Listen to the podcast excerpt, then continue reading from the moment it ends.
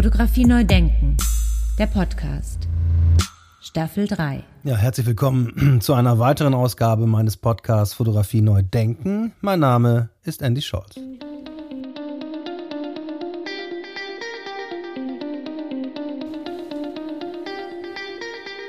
Mein heutiger Gast hat eine Ausbildung bei der Lufthansa gemacht, hat dann doch Kunstgeschichte studiert und leitet heute die Deutsche Börse Fotografie Foundation. Herzlich willkommen, Annemarie Beckmann. Schönen guten Tag. Viele Grüße nach Offenbach. Hallo, Herr Scholz. Vielen Dank. Schöne Grüße zurück nach Essen. Ja, liebe Frau Beckmann, wie sind Sie denn zur Fotografie gekommen? Eine erste Berührung gab es tatsächlich mit Fotografie, die, glaube ich, schon irgendwie in meiner Erinnerung prägend ist. Und zwar gab es, meine Eltern hatten ein Buch, das nannte sich Best of Time Life von 1973. Und ich kann mich erinnern, dass ich fasziniert mit meinem Bruder immer wieder auf dem Bett gelegen habe, durchgeschaut habe. Ähm, das waren wirklich Meisterwerke der Fotografie nach verschiedenen thematischen Gruppen sortiert. Da gab es auch Tierfotograf und Sportfotografie, aber da gab es eben auch, äh, da gab es auch die Stars, aber es gab eben auch äh, Konfliktthemen. Und später, dann, als ich mich intensiver damit befasst habe, habe ich gedacht, Gordon Parks, als wir den ausgestellt haben, ach krass, das Bild, das kanntest du aus deiner Kindheit, du hattest nur keine Ahnung, wer das ist, Henri Cartier-Bresson und so. Und ähm, ja, da gab es eine große Faszination. Ich habe mir dann auch selber eine ähm, Kamera zusammengespart, eine Nikon F3, weil ich noch eine Spielreflex und auch fotografiert. Äh, mein Stiefvater, der auch, äh, sag ich mal, meinen ganzen Draht zur Kunstgeschichte äh, sehr ähm, sag ich mal, befördert hatte, der hat auch gemalt und fotografiert. Und da gab es sicherlich einen Einfluss.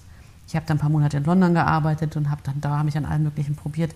Muss aber gestehen, dass ich all das ganz schnell eingestellt habe, nachdem ich mich intensiver mit äh, professionellen Fotografen, Meisterwerken befasst habe, war das alles so, oh Gott. Also das heißt, ich fotografiere jetzt nur noch ähm, privat. Und wie ging es dann weiter? Ich habe dann, ähm, bevor ich Kunstgeschichte studiert habe, in Frankfurt äh, eine kaufmännische Ausbildung gemacht also war ganz anders unterwegs bei der Lufthansa. Äh, drei Jahre äh, kaufmännische Ausbildung gemacht, bin durch alle Unternehmensbereiche an verschiedenen Stationen. Wie gesagt, war dann auch eben in London, später in Nizza, aber auch in Köln, meiner damaligen, meiner eigentlichen Heimatstadt. Und ähm, daher rührt sicherlich auch so etwas, was natürlich meine Arbeit heute auch noch prägt, nämlich ähm, diese Schnittstelle der, der zwischen Kunst und Unternehmen. Aber ich wollte dann auf jeden Fall auch Kunstgeschichte studieren, wie der Plan war und habe es dann auch gemacht. Ähm, ich bin auch froh, die Struktur des Studiums heute ist es total verschult. Damals war es so, du kannst eigentlich machen, was du willst, ob du kommst oder nicht. Es gab nicht mal ein Grundstudium, es gab nicht mal eine Zwischenprüfung, es gab nicht mal, du musst ein Basiswissen haben, bevor du dann in die Tiefe gehen kannst. Du konntest vom ersten Semester an in irgendwelchen Deckengemälden von barocken Kirchen rumforschen, ohne dass du überhaupt dieses Basis-Einordnung hattest. Und das, da hat mir die, das ganz gut geholfen, dass ich sag mal, ein, paar, ein bisschen reifer war und auch ein bisschen ähm, strukturierter. Spielte die äh, Fotografie dabei schon eine Rolle in dem Studium? Die Fotografie spielte da eigentlich keine große Rolle, muss ich sagen. Das war noch sehr klassisch. Ähm, da war man noch nicht so viel, auch zeitgenössisch unterwegs und auch die Fotografie. Ähm, also ich sag mal, ich, als ich dann angefangen habe, auch den die Sammlung zu kuratieren und aufzubauen, ist der Schritt, dass die Kunst, die Fotografie auch ihren Platz im Museum findet, sicherlich schon, der hat schon stattgefunden. Da war schon einiges auf dem Weg. Das war jetzt noch nicht so, nicht mehr ganz so neu. Das war noch, das entwickelte sich noch, aber ähm, an der Hochschule war das noch nicht wirklich ein Thema, muss man sagen. Und ähm, ja, und dann bin ich so ein bisschen eigentlich auch wieder über Umwege ähm, zur deutschen Börse gekommen, zu einem Zeitpunkt, wo das Unternehmen die Entscheidung gefällt hatte, gefällt hatte ähm, wir beginnen eine Sammlung. Wow, große Aufgabe. Also es gab vorher nichts. Nein. Also den Startschuss oder den Impuls zu Beginn hat der Jean-Christophe Amann gegeben. Der war ja damals noch Direktor des Museums für moderne Kunst. Ähm, und der hat den Vorstand überzeugt. Es wurde ein neuer Unternehmenssitz gebaut.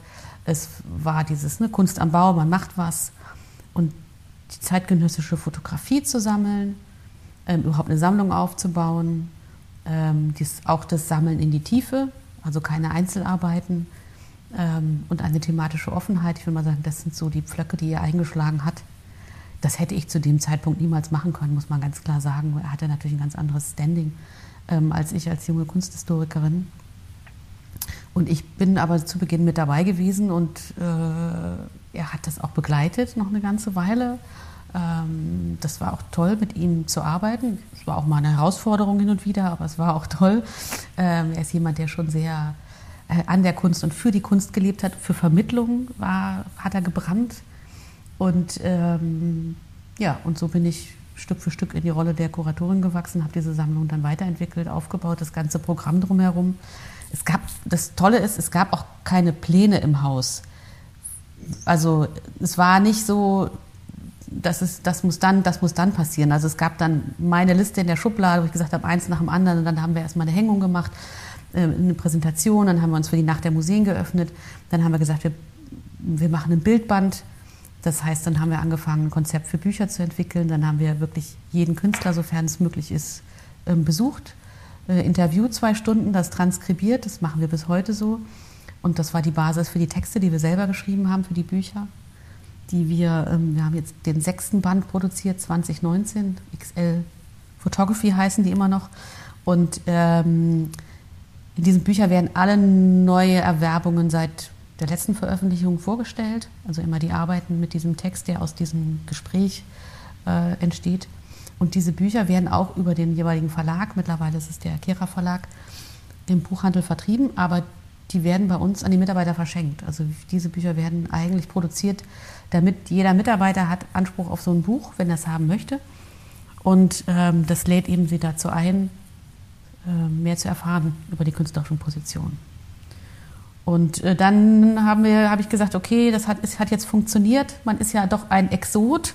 Ich sage immer, ähm, am Anfang war ich in der Börse die Kunsttante und in der Kunstwelt die Börsentante und keiner hat einen so richtig ernst genommen. Man muss natürlich auch sagen, dass das unternehmerische Engagement für Kunst sich ja auch sehr professionalisiert hat. Aber es gab natürlich die Zeit, ne, wo man gesagt hat, ach, du bist im Marketing, du hast doch auch Geschmack, du kannst doch mal mitmachen oder keine Ahnung, oder im Vorstandsbüro oder die, die Frau des Vorstands kennt einen Galeristen und der ist total nett und der kennt auch einen ganz tollen Künstler und der muss jetzt mal gekauft werden oder so. Da ist ja schon noch mal ähm, viel passiert, nicht überall, aber doch in vielen Unternehmen. Das heißt, es gab nie so die Vorschläge, ich kenne da einen Künstler, den müssen Sie jetzt unbedingt kaufen. Also da muss ich wirklich sagen, ähm, Nein, es gab, nein, das habe ich so nie erlebt. Also wenn es etwas ist, was ich bei dem Unternehmen geschätzt habe, es ist ja, da gab es nie genau diesen Fall, ähm, kauf doch mal. Und das ist was, was ich sehr zu schätzen weiß. Ja. Also, ähm, dass mir die Möglichkeit gegeben hat, eben eine Sammlung von musealer Qualität aufzubauen. Die äh, ganze, ich sag mal, um 2000 herum, ich habe 99 angefangen, war ja ne, der Hype um den neuen Markt wenn dann Unternehmen wie die Deutsche Börse Kunst sammelt und dann noch im ersten Konvolut ein Kurski mit dabei ist, dann denken natürlich alle, ja klar, ich sag mal, Blümchen, Bäumchen, Handelsseele, groß, dekorativ, schön und teuer. Das ist so die Vorstellung, die man hat. Und das ist auch das, was ich interessanterweise merke, wenn dann Leute bei uns ins Gebäude kommen und sehen dann, keine Ahnung, Ausstellungen, ich habe mich äh, Traces of Disorder, wo es um die Spuren von Gesellschaften, sozialen, politischen Störungen gibt. Also auch schon heavy Sachen dann merkt man immer, dass die Leute ähm, total überrascht sind, weil sie vielleicht immer gesagt haben, ja, ja, klar, eine Unternehmenssammlung, aber irgendwo doch gedacht haben, irgendwie die Erwartungshaltung doch so war, ist wahrscheinlich doch teure Dekoration am Ende. Ja. teure Dekoration. Ja, das ist, äh, das ist interessant. Und das erlebe ich natürlich auch bei Mitarbeitern, die immer sagen, ja, ja, klar, wir haben eine Kunstsammlung, aber wenn man dann eine Hängung habt ihr nicht doch, kommt natürlich auch, habt ihr nicht was, also wir hätten gern was Großes, Buntes und leicht soll es sein. So. Das heißt aber auch, dass die Vermittlung natürlich von Anfang an ein ganz, ganz zentrales Thema war. Also ähm, die Kunst ist nicht selbstverständlich da, wo sie ist. Wer ins Gebäude kommt zum Arbeiten oder was auch immer, der geht da nicht hin, um Kunst zu sehen in erster Linie. Mittlerweile ja, weil wir ein öffentliches Programm haben, aber zu Beginn ursprünglich nicht. Ähm, das heißt, sie ist nicht selbstverständlich und ich muss ähm, sowohl für Mitarbeiter als auch für Besucher, für das Unternehmen selber erstmal die Brücke schlagen. Warum ist die Kunst hier? Was macht sie? Welche Rolle? Also man sieht natürlich, dass sie eine unheimliche Präsenz hat.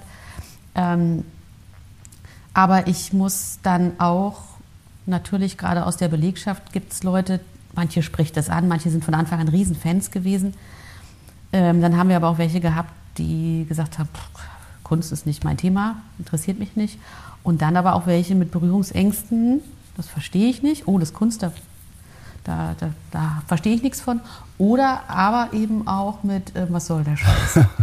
Also dafür ja. geben wir Geld aus. Ja, klar, auch das ist so, ne? Also so, das heißt, die, ähm, das ist wichtig, dass ich die woanders abhole als in einem musealen Kontext und einfach A, mich proaktiv immer wieder anbiete und nicht sage, okay, das ist jetzt Kunst und weil ich Kuratorin bin, ist das auch gut und fertig und wer Interesse hat, kann noch mal einen Text lesen, sondern immer wieder einladen, immer wieder stimulieren und sagen, guck mal, äh, darum geht es in dem Bild und das Gespräch anzufangen. Und das Faszinierende ist manchmal, wir machen ja auch ähm, bei Ausstellungen so, nennen es Landsteinführung, also wo wir einfach nur ein halbes Jahr, halbe Stunde in der Mittagspause was erzählen. Da kann man ja keine so tiefgehende Führung machen. Und ich habe es oft erlebt, ich erzähle drei Minuten über ein Bild und die Leute merken auf einmal, die Augen gehen auf, der Kopf geht auf und ah, und der Bezugs, also ein Türöffner. Ja, sehr schönes Bild mit dem Türöffner. Ein Türöffner oder ein, ein, ein Öffner, um sich anders darauf einzulassen, um vielleicht Wahrnehmungsblockaden zu lösen, um vielleicht nochmal einen Hintergrund zu kennen. Das heißt nicht, dass ich immer das Bild erkläre. Es, gibt, es geht nicht immer darum, was zu, was zu erklären, was ist da oder wo ist das, oder, sondern einfach die, in der, in der und Auseinandersetzung sozusagen eine Brücke schlagen. Und ähm, das, ist, das ist eine spannende Herausforderung, weil ich, wie gesagt, mein Publikum, zumindest das der Belegschaft, wie gesagt, ich habe auch ein ganz normales öffentliches Programm, ähm, an einer anderen Stelle ähm, abholen möchte und abholen muss. Und ähm, das ist eine Herausforderung, aber unheimlich dankbar. Ich bringe Leute zur Kunst und auch zu spannenden und herausfordernden Sachen, die sonst vielleicht nie in ein Museum gehen würden. Wir haben jetzt gerade einen, einen, äh, einen, einen sehr hohen, äh, einen sehr hoch im Management aufgehängten Kollegen verabschiedet, der sagt, ähm, durch die Sammlung nicht dazugekommen, der hat mittlerweile 2300 Fotobücher ähm, und den einen oder anderen Print äh, ist völlig fasziniert, wo ich denke, und ich, ich wusste das, aber ich wusste nicht, dass es damit angefangen hat, wo ich denke, wie schön, ja. Fotografie neu denken, der Podcast. Wir haben auch im Jubiläumsjahr, wir haben ja 2019, haben wir dann ähm, unser Jubiläumsjahr gefeiert und da haben wir dann auch, weil die, sag mal, die thematischen Ausstellungen, die wir machen, oder die Gastausstellungen oder die Kooperation. Wir machen ja ein abwechslungsreiches Ausstellungsprogramm auf unseren Ausstellungsflächen. Die bestimmen wir, die entscheiden wir natürlich. Genauso alle Präsentationen im Gebäude. Ähm, aber es, dieses Teilhaben lassen ist eben wichtig. Und dann muss man gucken, an, an welcher Stelle. Und dann haben wir gesagt, zum Jubiläumsjahr machen wir jetzt mal eine Ausstellung, ähm, wo wir die Kollegen einladen wir haben die genannt ähm, Favorite Pieces, the Stuff Collection. Das heißt, die Mitarbeiter konnten ihr Lieblingsbild oder ihr Wunschbild für die Ausstellung benennen und sollten dann äh, ein, zwei Sätze dazu schreiben, warum sie das Bild gerne in der Ausstellung hätten. Und das haben wir dann gemacht. Wir haben die Bilder gezeigt und haben auch die Zitate dazu genommen, aber ohne die Kollegen zu nennen. Das war total schön, weil die Kollegen konnten dann sehen, was sind die Bilder, die andere Mitarbeiter begeistern und, ähm, und warum, ohne dass es darum geht, ah, der mag das, der mag das. Und wir haben, ähm, wir haben eine Arbeit von, von, von Nobuyoshi Araki, haben wir eine ganze Reihe von Aufnahmen, unter anderem eine sehr große Schwarz-Weiß-Aufnahme, wo man einfach eine, eine Achselhöhle sieht, also einen Ausschnitt einer behaarten Achselhöhle. Super interessant mit das umstrittenste Bild in der, in der Sammlung, äh, wo man auch sieht die kulturellen Unterschiede, ne, wie man mit Körperbehaarung umgeht. Und äh, es hat dann ein junger Kollege dieses Bild ausgesucht, der wollte es in der Ausstellung haben. Ich dachte, ich habe so viel über dieses Bild gehört, ich will es jetzt endlich mal sehen. sehr, sehr schön, sehr schön. Wie viel, ähm, wie viel Arbeiten haben Sie in der Sammlung? Also wir haben jetzt ungefähr 100, etwas über 130 Künstler aus, ich glaube, 28, 29 Nationen, etwas über 2000 Bilder. Ähm, es fängt an in der Mitte des 20. Jahrhunderts. Also Paul Almagi, Walker Evans sind so die ganz frühen ähm, und geht bis in die heutige Zeit. Ähm, wie gesagt, thematisch offen, ähm, aber niemals eine Einzelarbeit. Also immer eine Gruppe, muss nicht immer eine vollständige Serie sein, aber eine Auswahl aus einer Serie, verschiedene Serien, eine Werkgruppe, das ist immer das Prinzip gewesen. Deswegen, wenn wir sammeln oder wenn ich eine Auswahl tätige, ist es eigentlich immer eine Position. Es ist nicht eine Arbeit, sondern es geht um eine weitere Position in dem Sammlungskörper. Wie wählen Sie dann aus? Also die Frage so ein bisschen danach, wann ist ein Bild ein gutes Bild oder wann ist eine Arbeit eine gute Arbeit? Wie, wie findet die Auswahl statt? Also das ist natürlich ein fortlaufender Prozess. Es gibt kein Gremium, es gibt keine Sitzung oder einen Stichtag im Jahr, wo ich jetzt irgendwas präsentieren muss oder so. Ich bin da, wie gesagt, ähm, insgesamt sehr frei. Es ist ein fortlaufender Prozess äh, der Recherche, des Austauschs, der natürlich stimuliert wird durch die vielen Projekte, wie gesagt, die, die Hochschultätigkeit, die Teilnehmer an Festivals, äh, ähm, Ausstellungsprojekte, die ganzen Auszeichnungen. Dadurch ist man natürlich aber auch eigen, alle möglichen Arten von Quellen, Bücher, Blogs, Talks, also was man halt alles zur Verfügung hat. Und eine Recherche. Und wenn eine Arbeit mich dann äh, anspricht, fasziniert, dann äh, recherchiere ich dazu. Was ich immer mache, ist, dass ich sie erstmal ruhen lasse. Also ich glaube, das Wichtigste, es gibt ja Arbeiten, die einfach sehr schnell begeistern, aber das verfliegt auch schnell. Also die langfristige äh, Wirkung äh, ähm, oder Kraft, das ist mir sehr wichtig. Das heißt, immer, immer schauen, immer wieder anschauen. Ich habe da eine Pinnwand, da werden die Bilder dann hin, da gucke ich sie immer und immer wieder an und dann sage ich, okay, jetzt jetzt ist der Zeitpunkt. Und dann wird recherchiert, was ist verfügbar, ähm, zu welchem Preis und so weiter. Was wichtig ist für mich, ist, ich sehe die Sammlung als einen gesamten Körper. Klar, ich habe sie natürlich auch von Anfang an begleitet oder jeden, jeden, bin jeden Schritt mitgegangen. Jede dieser neuen Werkgruppen sollte einen eine eigenständige Sichtweise auf eine bestimmte ähm, Thematik mitbringen, gleichzeitig aber irgendwo auch anknüpfen an das, was da ist. Also anknüpfen an die Themen, die schon äh, angesprochen wurden. Ja, also das heißt nicht, dass das gleiche Thema, aber es sollte, ähm, es sollte irgendwas passieren. Also der, der Dialog, dadurch, dass wir in, in die Tiefe sammeln, geht es ja schon um den Dialog der Arbeiten untereinander, ein anderes Verständnis alles, was wir machen, hat mit Dialog zu tun. Die Ausstellung machen, wir zeigen immer mehrere Positionen. Und die arbeiten untereinander, die verstärken sich, die ergänzen sich. Da passiert plötzlich was. Das passiert mir selber manchmal, wenn ich was, eine Ausstellung hänge und, und plötzlich habe ich zwei Positionen, die ich zwar gut kenne, aber zu unterschiedlichen Zeiten erworben habe, und ich sage, da passiert plötzlich was zwischen den beiden, das habe ich vorher gar nicht gesehen. Das passiert eben häufig dann auch erst in dem physischen Moment des Hängens, wenn die Arbeiten da sind. Und ähm, das ist mir wichtig, dass ich da was, dass ich sehe, ah, da, ich, wenn ich eine Arbeit sehe, sehe ah ja, das stimmt, da, das ergänzt da, das, das knüpft da irgendwie an. Jetzt stelle ich mir das mal so vor, ähm, jeder weiß mittlerweile, dass die deutsche Börse ähm, Fotografie sammelt. Das heißt, sie kriegen jede Menge Post, sie kriegen jede Menge Mails und jede Menge Bücher zugeschickt. Da brauchen sie fast eine eigene, eigene Poststelle, oder? Ja, es ist, es ist schon immer noch, es ist schon immer noch viel. Ähm, und ähm, ich, ich habe mir vorgenommen, das mache ich bis heute, wenn ich was zugeschickt bekomme, zumindest reinzugucken, ob das eine E-Mail ist oder ein Buch, weil ich immer denke, ich möchte jedem die Chance geben. Und wir haben schon wirklich, wir haben Sachen entdeckt. Wir haben den Gerd Dannigel in der Sammlung. Das ist jemand, der hat eben mal ein Buch publiziert, der verkauft heute noch auf dem Berliner Flohmarkt seine Prinz. Ein wunderbarer Schatz. Ähm, gibt, es gibt Sachen, die nicht auf allen Messen und gängigen Veranstaltungen vorhanden sind.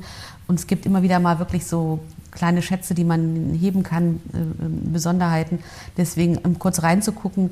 Aber bei vielen entdeckt man, merkt man natürlich dann schnell. Also, dass über proaktives Ansprechen jemand in Sammlung gekommen ist, das passiert auch, aber das ist eher selten der Fall.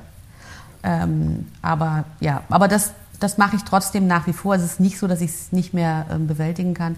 Ich kriege auch E-Mails von Galerien, sagen, wir haben eine Künstlerin, ganz toll, das passt unbedingt in ihre Sammlung. Und dann gucke ich rein und dann ist das Malerei und dann denke ich jetzt, echt jetzt. Aber ähm, ja. Fotografie neu denken. Der Podcast. Es hat auch mal wieder Krisen gegeben an der Börse und in der Finanzwelt. Ist das dann so ein festgelegter Betrag, den Sie da zur Verfügung haben für jedes Jahr oder müssen Sie da irgendwie Rechenschaft ablegen? Ähm, wie ist das strukturiert, ohne natürlich die Zahlen zu nennen jetzt? Nein, nein, Zahlen nennen wir natürlich nicht. Nein, aber es hat, ähm, es hat äh, kontinuierlich immer einen, also ich glaube, es gab, ich weiß gar nicht, ob es ein Jahr gab, es hat kontinuierlich immer einen zur Verfügung stehenden Beitrag gegeben, um die Sammlung weiter zu wachsen, wachsen zu lassen und auch das begleitende Programm zu machen. Das ist im Laufe der Jahre dann zunehmend gewachsen.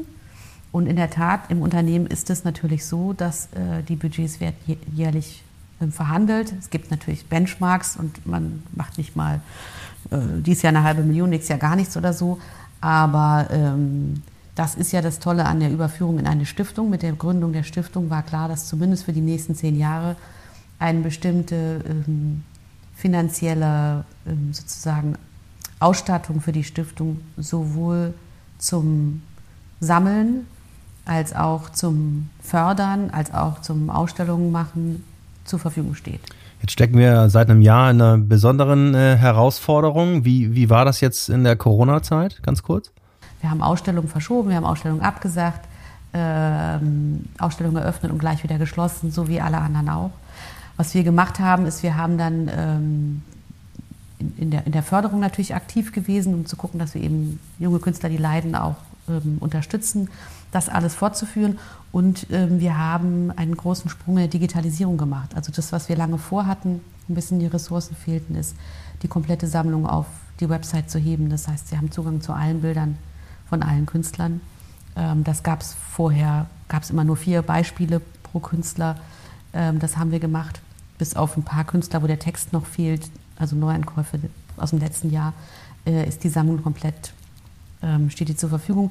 Und dann haben wir zum Beispiel die letzte Ausstellung, da haben wir eine ganze Videoreihe gemacht, wo ich alle acht Kapitel der Ausstellung vorstelle mit einem Videoformat. Also haben wir an solchen Sachen eben gearbeitet und gesagt, wie kriegen wir die Leute in die Ausstellung, wenn sie nicht kommen können. Jetzt, ist noch, jetzt kam mir noch der Gedanke, ähm, wenn Sie gesagt haben, die älteste Arbeit ist so von Walker Evans aus den 30er Jahren. Ähm, wie ist denn eigentlich das Verhältnis von analog zu digital, wenn Sie gesagt haben, 99, 2000 begann die Sammlung. Das war ja auch so der Break-Even 99, 2000, 2001, der Break-Even zwischen analog und digital. Also wie ist das Verhältnis von analog zu digital in Ihrer Sammlung? Das bin ich noch nie gefragt worden. Man fragt oft Männer, Frauen, man fragt Farbe schwarz-weiß, groß, klein, aber analog, digital bin ich noch nicht gefragt worden.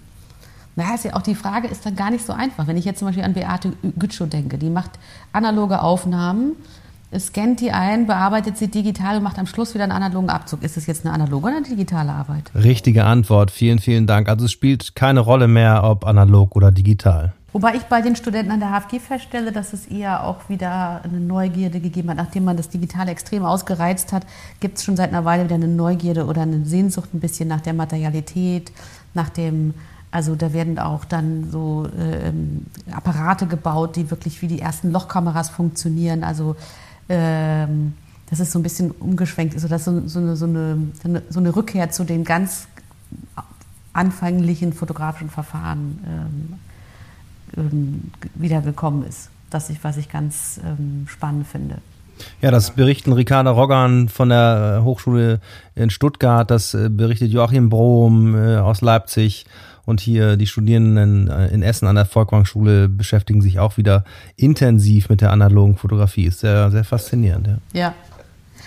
Es war ein interessantes Aha-Erlebnis. Wir haben vor ein paar Jahren äh, eine Ausstellung, ähm, äh, waren eine Ausstellungsstation der Ausstellung Magnum Contact Sheets. Magnum hat ja dann von den vielen der großen Fotografen aus unterschiedlichen Zeiten eben die Contact Sheets zur Verfügung gestellt. Was natürlich ähm, phänomenale Einblicke waren. Ich meine, die Magnum-Fotografen, sehr viele große Meister dabei. Aber das heißt, man konnte nicht nur äh, historische Ereignisse, also sehr viel Geschichte natürlich drin waren, sehen, äh, fotografische Momente, sondern man konnte tatsächlich sehen, anhand dieser Contact Sheets, wie ein Fotograf sich dran angenähert hat. Also was gab es davor, was gab es danach? Hat er dreimal, fünfmal drauf gedrückt? Gab es einen One-Shot? Und das sieht man da. Und dann war irgendwie klar, mit dem Digitalen ist das weg, das gibt es nicht mehr. Also den, den, dieser Contact Sheet in dem Sinne existiert nicht mehr. Man hat dann äh, unheimlich viele digitale Bilder, aber das ist nicht mehr, ähm, nicht mehr äh, bringbar. Und das ist schon, also das, ich sehe das zum Beispiel an meinen Töchtern, ähm, alleine wenn die, wenn die fotografieren im Privaten und dann sagen die Mama, du musst immer zehnmal draufdrücken. Dann sage ich, Nee, muss ich nicht. Ich habe Fotos gemacht für einen Film. Es war ein 36er Film, der kostete auch was, die Entwicklung kostete was. Und dann macht man vielleicht auch noch mal ein zweites Bild, um sicher zu gehen. Also wenn es nur ein Familienfoto oder ein Kinderfoto oder so ist. Ähm, aber unter zehnmal machen die es nicht, weil nach dem Motto eins wird schon richtig sein. Das ist halt einfach das Aufwachsen mit dem, mit dem Digitalen. ähm, was ja auch eine Flut von Bildern erzeugt, die, die löscht du doch auch gar nicht. Also dann hast du von allem mal zehn Bilder, wie schrecklich. Ähm, das ist eben auch ein anderes Denken, also nicht nur eine andere Technik, bei denen die jetzt nicht Künstler sind.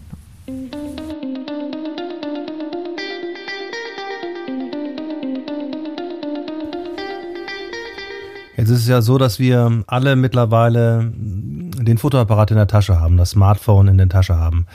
Wie ist Ihre Beobachtung? Hat sich dadurch eine Sichtweise verändert auf die Fotografie? Also natürlich hat sich das verändert, hat den Alltag ja total verändert. Ne? Also ich meine, ich, wenn man aus einer Generation kommt, wo das eine sehr bewusste Entscheidung war, wo ich fotografiert habe. Ich meine, die alten Alben, das war, man hat ja diese alten Familienalben. Wann wurde denn fotografiert, wenn eine Konfirmation war oder eine Hochzeit oder Weihnachten oder so? Ähm, vielleicht hat man noch mal mit der Kamera experimentiert, aber dass man alles so festhält. Ich sehe es ja, ich bin jetzt schon mittlerweile zweifache Oma. Ich sehe es ja schon, also ne, von den Kleinen, das wird alles. Es ist toll einerseits, ja. Gerade jetzt in Corona-Zeiten, die Familie ist überall versprengt. Mein Vater, der ist 90, der kann dann regelmäßig versorgt werden mit Videos von einer Urenkelin, die er noch nie gesehen hat und äh, die erscheint ihm lebendig ist, natürlich super. Aber andererseits ist es so, also ich, ich habe das Gefühl, ähm, es wird natürlich total inflationär gehandhabt. Es ist wie so ein automatisches Zücken der Kamera für alles Mögliche. Es ist natürlich ein Kommunizieren in Bildern. Also man schickt sich einfach Snapshots hin und her ohne einen Text. Es ist ähm, ein viel stärkeres Erinnern und Denken in, in Bildern natürlich auch, was einfach stattfindet. Und dann sehe ich natürlich bei der jüngeren Generation, dafür sind meine Kinder zu alt, das ist ein Selbsterschaffen über Bilder. Also man hat nicht mehr das Gefühl, ich habe das auf Konzerten gesehen, da gehen Leute nicht mehr hin und machen ein Foto, um sich zu erinnern, sondern sie machen ein, also das, das, Foto ist praktisch der Anlass oder irgendwo zu sein, äh, ähm, um das richtige Foto zu machen, um ihren Social-Media-Account entsprechend herzumachen. Und da, das, da verkehrt sich ja das. Ne? Also ich, ich, ich erlebe Ereignisse nur noch für das Bild und mache nicht ein Bild vom Ereignis. Aber das ist, wie gesagt, schon nochmal die sehr, sehr ähm, junge Generation. Ähm, ich glaube aber, ähm, dass, die, dass diese Flut da ist und uns manchmal auch überwältigt. Ich glaube, umso mehr ist das, ist das gute Bild wichtig und sticht heraus und die Qualität. Also diese Idee, Fotografie braucht irgendwann kein Mensch mehr und ist halt alles viel zu viel. Das glaube ich nicht, sondern im Gegenteil. Dann, dann siehst du ein Bild, das dich fesselt, das in deinem Kopf bleibt ähm, und ich glaube, dass der Bilderkanon in unserem Kopf auch begrenzt ist. Also ich sage mal, die Betrachtung von Fotografie ist ja ein Dialog zwischen dem, was ich sehe, was der Künstler mir zeigt, und zwischen dem, was ich schon gesehen habe, woran ich mich erinnere, bewusst, unbewusst, was ich vielleicht geträumt habe, was ich aus dem Film kenne.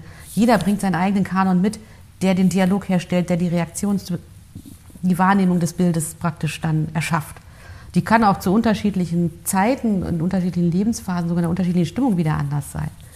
Und ich glaube, dass dieser Kanon an Bildern ähm, nicht unerschöpflich ist. Ich glaube, dass trotzdem eine bestimmte Anzahl von Bildern bei uns hängen bleiben, die uns auf irgendeine Art und Weise faszinieren ähm, oder ähm, ansprechen.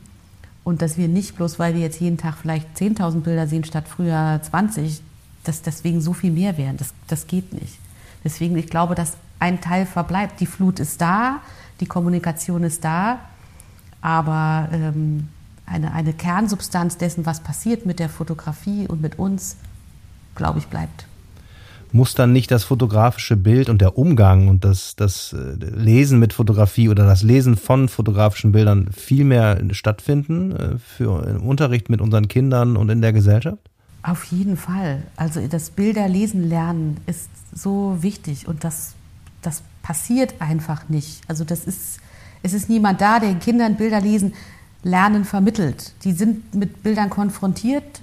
Ich meine, es ist ja auch durch den Zugang zum Netz gibt ja alle Arten von auch Sexualität und Gewalt. Kinder sind sehr viel früher dem ausgesetzt. Aber ähm, sie haben überhaupt nicht die Tools oder das Handwerkzeug bekommen, damit umzugehen. Zu, zu lernen, dass da, wie ein Bild funktioniert, dass ein Bild immer ein Ausschnitt ist, dass es da eine, eine Imaginationskraft ist, eine Manipulationskraft drin ist, ähm, dass, es, dass es, wie gesagt, immer ähm, ein Teil nicht zeigt, also wie Bilder funktionieren und gelesen werden müssen, das fehlt ihnen. Und das halte ich für fatal. Ich finde, das ist super, super wichtig. Ähm, das ist so, als würde man Sprache, der Sprache mehr Bedeutung geben, aber keine Sprachkompetenz entwickeln. Und das, das ist, es, ist eine, es ist eine eigene Form der, der Kommunikation, die, ähm, die auch eine Begleitung, die eine Begleitung ähm, unbedingt nötig hat, um diese Kompetenz zu entwickeln. Warum, warum findet das nicht mehr und ausreichend statt, Ihrer Ansicht nach? Das ist eine gute Frage. Ich glaube, dass es ein, immer wieder ein Unterschätzen des Mediums gegeben hat. Ne? Also ich meine, ähm, ich sagte vorhin auch, äh, ähm, die, die Fotografie ähm, wird unterschätzt als, naja, ein Abbild der Realität oder äh, als Werbemittel. Warum hat man die Kunst lange nicht gezeigt? Warum fand man Farbfotografie vulgär? Das ist ja was aus der Werbung und, und nicht sonst. Und ich glaube, jetzt wird einfach unterschätzt, welche, ähm, welche Kraft dahinter steckt. Also welche schöpferische Kraft, aber, aber auch welche manipulative Kraft. Weil immer noch dieses, ja, Abdruck der Wirklichkeit zeigt, was da ist. Und äh, das ist natürlich, das ist natürlich Quatsch und ich glaube, das wird einfach unterschätzt und deswegen wird dem nicht genug Bedeutung beigemessen, ähm, dass, dass das begleitet werden muss. Ja, das kann man, glaube ich, nicht oft genug sagen, dass dem fotografischen Bild nicht genug Bedeutung beigemessen wird. Denn ich glaube, dass gerade diese Vielfältigkeit oder diese Vielschichtigkeit, diese verschiedenen Ebenen, die ähm, bei der Fotografie mit reinschwingen, sind genau das, was die Fotografie so besonders macht. Auf jeden Fall. Also wie gesagt, ich glaube, diese Vielschichtigkeit, ne? natürlich ist eine analoge Fotografie erstmal ein Abdruck oder ein Dokument dessen, was zu irgendeinem Zeitpunkt irgendwo war. Aber das ist ja noch so, so viel mehr, es kann noch so viel mehr sein. Und diese Schichten freizulegen und lesbar zu machen und zu sagen, überhaupt erfahrbar zu machen, was es sein kann, was es nicht sein kann. Und da waren wir noch gar nicht bei der technischen Bearbeitung, sondern einfach das Bild an sich. Ja? Wenn wir jetzt an Bilder aus Konfliktgebieten oder äh, zum Beispiel denken oder aus, aus, äh, aus allen Arten von Konflikten, was Ausschnitte wie in die Irre führen können. Also wie sie einerseits ein einzelnes Bild einen ganzen Konflikt versinnbildlichen kann in seiner Dramatik im positiven Sinne, gleichzeitig ein einziges Bild völlig in die Irre führen kann, weil es vielleicht einfach nur die drei Personen drumherum weglässt und damit einfach eine, eine ganz andere Geschichte erzählt. All das, damit muss man sich auseinandersetzen. Da steckt eben positives wie negatives Potenzial drin. Aber dieses Unterschätzen, dieses, das, kann, so kann ich es mir nur erklären, führt dazu, ähm, dass man es nicht für nötig hält, das viel stärker zu begleiten. Da haben Sie natürlich einen Hebel, ne, würde ich sagen. Als Deutsche Börse Fotografie Foundation kann man da ja äh, dann mal so die Möglichkeiten nutzen, die, die sich da so bieten. Also ich glaube, was wir machen können natürlich ist mit, mit gutem Beispiel vorangehen. Ne? Wir haben ja zum Beispiel deswegen jetzt auch eine Kooperation mit der DGPH gestartet, weil wir gesagt haben, wir wollen nicht nur gute Kunst zeigen, wir wollen stimulieren, dass über gute Kunst gesprochen wird und wie und geschrieben. Und gesagt, wir, wir, wir möchten die, die darüber schreiben, die die Worte dafür finden, uns das zu, zu erklären, das Potenzial äh, ähm, diese Auseinandersetzung, diese, eine verbale Auseinandersetzung zum Medium fördern. Und deswegen haben wir diesen, sind wir Partner geworden für diesen ähm, Preis, den die DGPH ursprünglich schon hatte, ähm, den Forschungspreis, der jetzt ähm, Thinking Photography heißt, und haben einen zusätzlichen Preis, wo wir gesagt haben, wir geben auch Raum für, für Essays, für Blogs. Auch das sind ja, leisten ja auch einen Beitrag äh, zur Auseinandersetzung, ist natürlich schon eher noch immer auf einem Fachlevel, das sind ja eher Studenten oder Interessierte, die sich dort ähm, bewegen ähm, die bieten denen die Möglichkeit, ähm, über diesen Preis nochmal eine Wahrnehmung, Aufmerksamkeit und eine Förderung zu erlangen. Ja. Das ist ein Schritt, aber es ist der wissenschaftliche Dialog, ähm, und da sind wir natürlich schon noch mehr in dem, in dem wissenschaftlichen Bereich, ist eben ein Anliegen, jetzt wirklich in die Schulpolitik zu gehen. Ich glaube, da sind wir vielleicht dann doch ein bisschen zu klein. Aber mit gutem Beispiel voranzugehen, indem man vielleicht selber was schafft, und ähm, eine Plattform kreiert, die dann Vorbild sein können, das, das kann immer funktionieren. Das hat auch erfahrungsgemäß immer gut funktioniert. Was ich immer ganz oft denke, für mich so ist, dass wir natürlich in so einer elitären Blase hier auch besprechen. Also wir sind alle aus dem Bereich der Fotografie, wir beschäftigen uns intensiv damit. Und ich glaube, da fehlt vielleicht auch für den, für die, die einfach mit dem Smartphone draußen rumlaufen, der Bezug zu dem, worüber wir hier reden, oder? Wobei ich glaube, jeder, jeder, der zu uns kommt, würde was mit anfangen. Ich glaube, dass man immer einen Bezug herstellen kann. Die Frage ist, welche Brücke ich schlage und wie ich es vielleicht schaffe, die Scheuklappen oder die, wie gesagt, Wahrnehmungsgrenzen noch da sind, aufzumachen. Aber dass jemand dann da gar keinen Bezug zu hat, das habe ich noch nicht erlebt. Aber es, ist, es erfordert nochmal einen anderen ähm, Aufwand.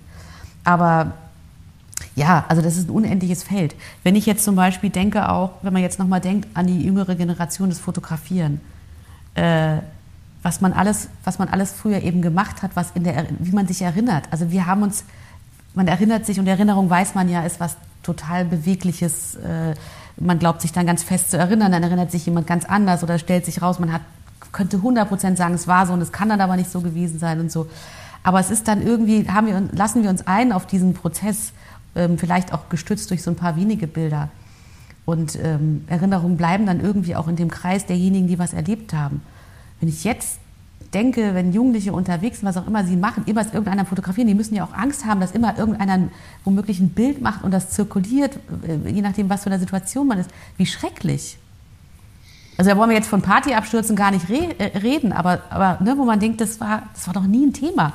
Das, äh, ähm, Intimität, Erinnerung, also der Impact, den die, die Bilderflut und natürlich auch die Verfügbarkeit durch die Handys haben, ich schon, glaube schon auf das auf das Leben und auf die Wahrnehmung sich ähm, ihrer selbst und auf vor allen Dingen ihr Vermögen der Erinnerung ähm, massiven Einfluss haben in der Generation, die eben ständig damit unterwegs ist.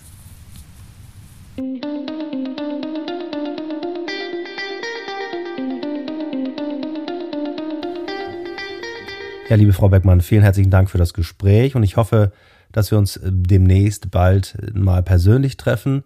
Und bis dahin wünsche ich alles Gute und bis bald. Dankeschön. Ja, unbedingt, das hoffe ich auch. Jederzeit sehr herzlich willkommen und vielen Dank für das Gespräch. Fotografie neu denken, der Podcast. Staffel 3.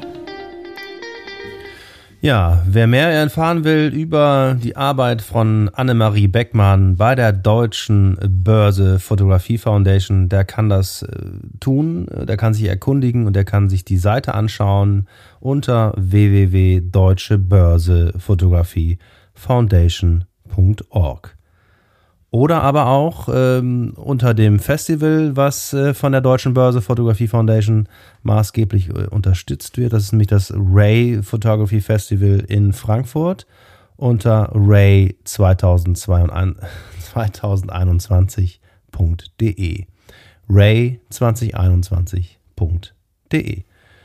Ja, mir bleibt nur zu danken nochmal an Sie und an euch fürs Zuhören. Gesund bleiben da draußen und wieder reinhören, wenn es wieder heißt Fotografie neu denken. Dankeschön. Ciao, ciao, merci, au revoir und bis bald. Dankeschön.